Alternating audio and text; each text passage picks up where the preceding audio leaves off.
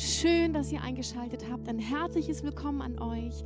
Ich stelle mich ganz kurz vor, ich bin Lilly Pahl. Und war das nicht eine geniale Lobpreiszeit, die wir gerade hatten? Es ist einfach so gut, zusammen Gottes Gegenwart zu suchen. Und wisst ihr was? Wir haben einen so treuen Gott. Wir haben so einen wunderbaren Gott, der dir einfach nah ist, der dich sieht, der dich kennt. Und das ist einfach eine Ermutigung an dich heute, egal wo du gerade bist. Gott ist bei dir und Gott weiß drum. Und Gott hat in dieser Zeit gute Dinge für euch vorbereitet. Okay, ich habe die Ehre, heute zu euch zu predigen und ich hoffe, es geht euch allen gut und ihr seid gesund in dieser Zeit. Und ich weiß nicht, wie es dir gerade geht, aber wir befinden uns ja gerade in einer irgendwie abgefahrenen Zeit. Alles ist gerade anders, als es vorher war und wir wissen noch nicht genau, was auf uns zukommt in den nächsten Wochen, in den nächsten Monaten. Und es ist irgendwie so eine Zeit von dazwischen. Und mir geht es oft so, wenn ich in Zeiten bin, wo ich irgendwie dazwischen bin, dann ist es manchmal eine ganz schön herausfordernde Zeit. Und ähm, oft tendieren wir dazu, irgendwie zu warten, bis es wieder richtig losgeht. Vielleicht wartest du, bis Kindergarten wieder losgeht, bis deine Kids wieder in die Schule können, bis dein Job wieder losgeht, bis wir uns wieder endlich alle treffen können. Und ich red mit Simon oft darüber, boah, wir vermissen einfach euch, wir vermissen unsere Church, wir vermissen das Leute zu umarmen, mit euch zusammen einfach Gottesdienst zu feiern im Kino, aber gleichzeitig genauso cool, dass du heute da bist. Und ich glaube, Gott hat einfach heute eine gute Botschaft für dich und ich freue mich einfach heute zu euch reden zu dürfen. Und was machen wir in einer Zeit, wo wir irgendwie dazwischen sind? Das Alte ist nicht mehr, wie es war und das Neue ist auch noch nicht ganz da. Und ich bin so eine Person, ich warte oft auf irgendetwas. Ich warte, bis es wieder losgeht. Und ich habe gemerkt, hey, das ist oft gar nicht so eine gute oder gar nicht so ein guter Zustand, auf irgendwas zu warten. Und ich habe eine Frage für dich heute mitgebracht und ich möchte meine Predigt starten mit der Frage an dich, was möchtest du bauen? Und das habe ich mich für diese Zeit gefragt, was möchte ich bauen in dieser Zeit, in der wir gerade sind? Was möchte Gott, Gott bauen in meinem Leben? Und das ist die Frage, die ich dir stelle heute, was möchtest du bauen? Und vielleicht ist es eine Zeit, wo du dich gar nicht danach fühlst zu bauen, weil irgendwie ist gerade alles wackeliger als vorher oder instabiler als vorher. Und vielleicht denken wir, oh, das Fundament, das irgendwie hält nicht so richtig und was da jetzt drauf bauen, oh, das fühlt sich gar nicht so richtig an. Aber ich glaube, wir befinden uns in einer Zeit wie niemals zuvor, wie es für uns als Church und als Kinder Gottes gilt, ein starkes Fundament zu bauen, unser Haus zu bauen auf, auf ein starkes Fundament. Und das ist unser Gott, das ist unser Jesus. Er sagt in seinem Wort, er ist unser Fels. Und ich möchte einfach darüber reden, dass es eine Zeit ist, wo ich glaube, eine besondere Gnade darauf liegt, einfach Dinge zu bauen in deinem Leben. Und es mag ganz unterschiedlich sein. Hey Leute, wäre das nicht cool, wenn wir aus dieser Zeit rausgehen, stärker als zuvor, fokussierter als zuvor, ausgerichteter als zuvor, dass wir unsere, unsere Wurzeln tiefer in den Boden gegraben haben als zuvor und dass wir stärker und mit einem starken Fundament aus dieser Zeit kommen, als wir reingegangen sind. Und ich glaube, wir sollten Dinge bauen, die Bestand haben und die Kraft hervorbringen. Und wisst ihr, ein Prediger da steht, alles ist schön zu seiner Zeit. Boah, das ist ganz schön herausfordernd. Alles ist schön zu seiner Zeit. Es gibt eine Zeit, in der wir Dinge niederreißen und es gibt eine Zeit, in der wir Dinge bauen. Und hey, lasst uns in dieser Zeit gute Dinge bauen. Und ich glaube, wir können die Schönheit finden, zu bauen. Und vielleicht ist es bei dir einfach, in deiner Familie zu bauen, in deiner Ehe wieder Dinge zu etablieren oder zu bauen, die Beziehung zu deinen Kindern zu bauen, gute Dinge zu etablieren. Aber vielleicht ist es auch Zeit, in deine Beziehung mit Jesus zu investieren und da ein neues Fundament zu bauen. Und ich habe für mich gemerkt, ich bin auch so ein Typ, manchmal liebe ich das, mich zurückzulehnen und einfach rumzugammeln und Netflix zu gucken oder meine Lieblingsserie zu gucken und dabei Chips zu essen. Und hey Leute, da ist nichts falsch dran. Aber lasst uns diese Zeit nicht nur mit Warten verbringen, sondern wirklich ähm, zu gucken, hey, was möchte ich bauen? Ich möchte mit euch uns das Gleichnis von dem törichten und dem weisen Baumeister anschauen. Vielleicht kennt ihr die Geschichte, das steht in Matthäus 7, 24. Und wenn du eine Bibel dabei hast, dann schlagt es einfach mal auf und ich lese das für euch. Da steht, wer diese meine Worte hört und danach handelt, wird am Ende dastehen wie ein kluger Mann, der sein Haus auf festen Grund baute. Als dann die Regenflut kam, die Flüsse über die Ufer traten und der Sturm tobte und an dem Haus rüttelte, stürzte es nicht ein, weil es auf Fels gebaut war.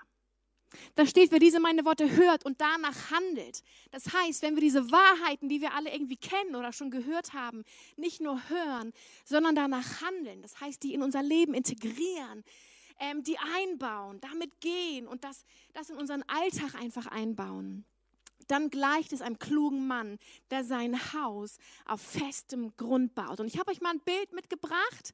Das wird jetzt gleich hoffentlich eingeblendet. Ähm, da könnt ihr dieses schöne Bild sehen. Das ist ein wunderbares Haus, das steht auf festem Grund. Und wenn Sturm kommt oder wenn die Wellen kommen, hey, dann ist das ein Haus, was einfach ganz fest steht. Und ich glaube, dieses Bild ist eine Ermutigung an uns alle, dass wir da, wo das Gefühl haben, wo der Sturm gerade tobt und hey, und es sind gerade Stürme um uns herum. Manche, bei denen ist der Job vielleicht unsicher oder boah, du hast den ganzen Tag die Kinder zu Hause und spürst dich vielleicht nicht mehr so richtig oder was auch immer gerade bei dir losgeht. Aber hey, wenn wir unser Haus auf unserem starken Fundament bauen, dann kann kommen, was will und das Haus bleibt bestehen.